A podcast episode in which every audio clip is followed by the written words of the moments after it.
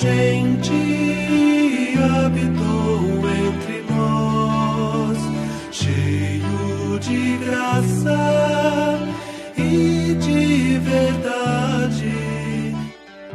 Você está ouvindo o podcast do Guilherme Kerr.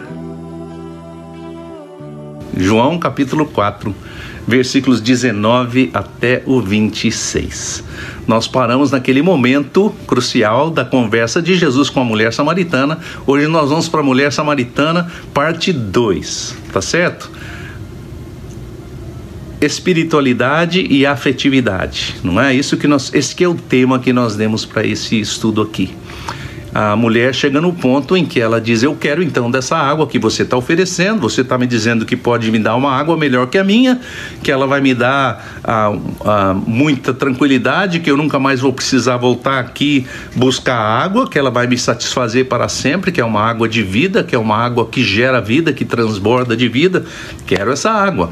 Jesus fala: Ótimo, vai lá, busca seu marido, volta os dois aqui, vamos tomar dessa água. Aí a mulher diz assim: Olha, eu não tenho marido. Ela não vai mais fundo do que isso, mas Jesus vai. Jesus diz assim: Isso é verdade, você acabou de dizer uma verdade. Você não tem marido, você já teve cinco maridos. E a pessoa com quem você vive hoje não é seu marido. Isso você disse com verdade. Se ela estava vivendo com alguém que não era seu marido, ou porque ela estava vivendo em adultério com uma pessoa que não tinha, ah, não era casada ainda, ou é porque ela estava vivendo com o marido de outra pessoa, ou seja, ela era amante do marido de alguém.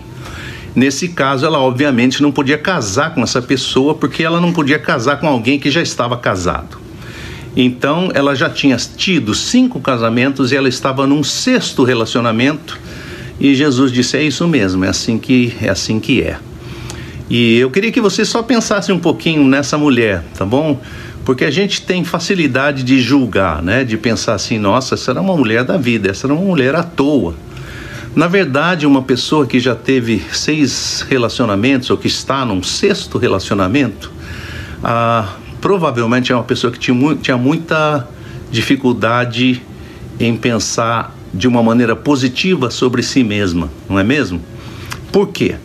Porque se você entra num relacionamento, vamos dizer, você se casa e é um casamento mal feito, um casamento que tudo dá errado, o marido o marido não é, não é uma boa pessoa, é violento, seja lá qual for a razão, e não funciona, e você tem que se separar daquele marido, e se separa, aí você vai para um segundo relacionamento, e fala, não, agora vai dar certo, porque agora achei uma pessoa boa. Claro, você vai ser criteriosa, provavelmente, para procurar alguma coisa melhor. Se aquele segundo relacionamento não dá certo, você pode pensar, puxa, achei um outro traste, sair de um, cair no outro, né? Que às vezes acontece. Aí você parte para um terceiro. Se um terceiro não dá certo, acho que depois do terceiro a pessoa já começa a pensar assim: eu não acho, acho que o problema não é o outro. Quem sabe o problema sou eu. Se você está num sexto relacionamento, ah, você não consegue se, se encaixar, não consegue encontrar um relacionamento sadio ah, cinco vezes na tua vida, você já está num, numa sexta vez procurando, você já está pensando assim: quem sabe o problema sou eu. Então, quero que você pense assim um pouquinho nessa mulher e pense também em Jesus como ele foi positivo, como ele não chegou e falou: olha, que vida mais errada que você tem, hein? cinco maridos e agora uma outra pessoa aí com seu amante. Que coisa mais nojenta. Não tem uma palavra de crítica da boca de Jesus. Ele só diz assim para ela. Ah, que ela falou a verdade. Ela diz assim: é verdade, você está falando a verdade, é isso mesmo. Você não tem marido.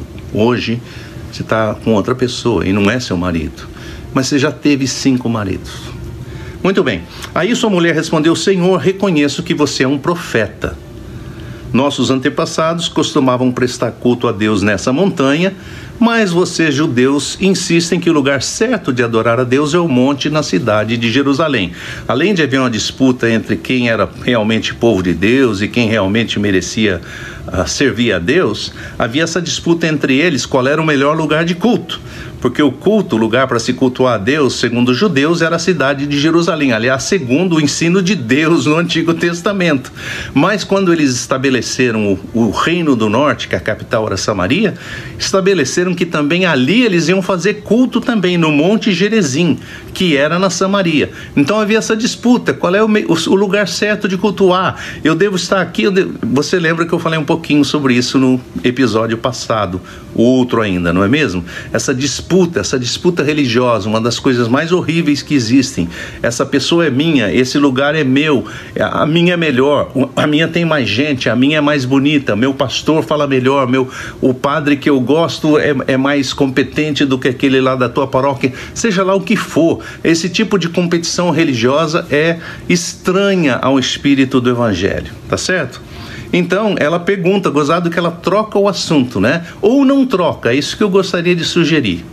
Porque na hora que Jesus diz para ela um pouco da vida dela, ela, ela percebe que Jesus tem um dom profético, ou seja, ele conhece as coisas da vida dela que ela nem falou. Ele, ele traz à tona coisas que ela não revelou para ele, mas que ele já conhecia. Ah, eu vejo que você é um profeta. Já que você é um profeta, então me ajuda aí, me ilumina aí. Eu quero adorar a Deus, eu quero seguir a Deus.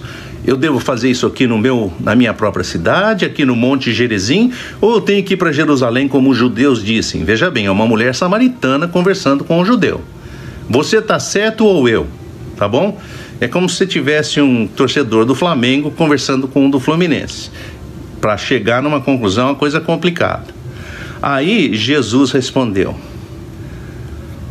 Pode me acreditar, mulher, que já vem vindo a hora em que o Pai não precisará ser adorado nem nesta montanha e nem no monte em Jerusalém.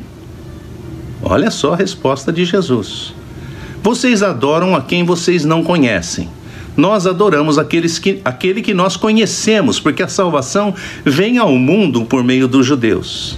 Mas já vem vindo o tempo, na verdade, o tempo já chegou, em que os verdadeiros adoradores irão adorar ao Pai pelo sopro do Espírito e pela verdade que vem dele.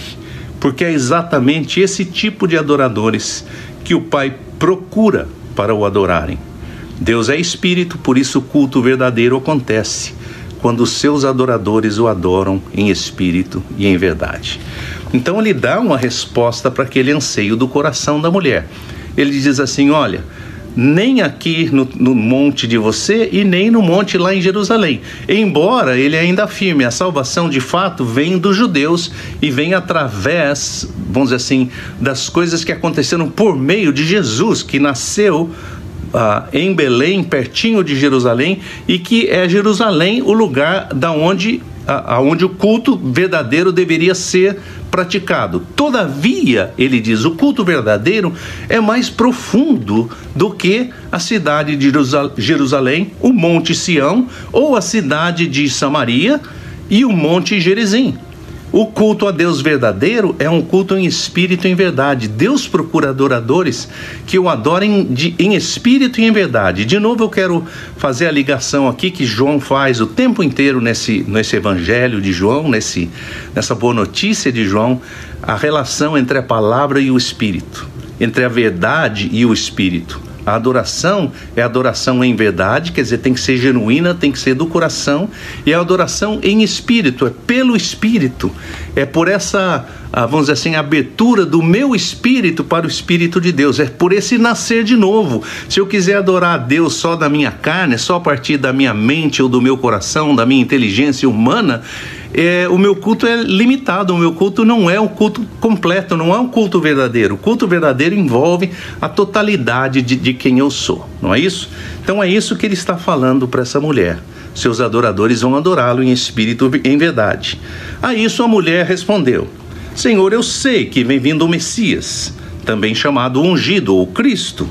E quando ele vier, nos contará a respeito de todos esses detalhes. Jesus então declarou a ela: o Messias sou eu mesmo falando aqui com você. Então aqui chega o ponto da revelação de Jesus. A história está chegando a um clímax num certo sentido. Nós ainda vamos voltar para ela num próximo episódio ainda sobre samaritanos, que ainda vem pela frente. Mas eu queria dizer só isso, que quando quando Jesus diz isso para ela, ela fala, ela tem informação da Escritura. Ela sabe que havia uma promessa do Messias. Vem vindo o Messias. Quando o Messias vier, ele vai nos ensinar onde é o lugar certo, como é o jeito certo, como chegar a Deus, como adorar a Deus. Ele vai falar sobre todas essas coisas. Eu sei, porque eu estudo a Escritura. E quando ele, ela diz assim, quando o Messias vier, ele vai fazer isso, Jesus abre o jogo com ela. O Messias sou eu falando com você hoje, aqui e agora. Então, essa revelação é a revelação de Jesus, e daqui a pouquinho nós vamos ver um pouquinho mais sobre essa questão profética e a questão de falar ao nosso coração, tá bom? Então, uma boa semana para você, Deus te abençoe.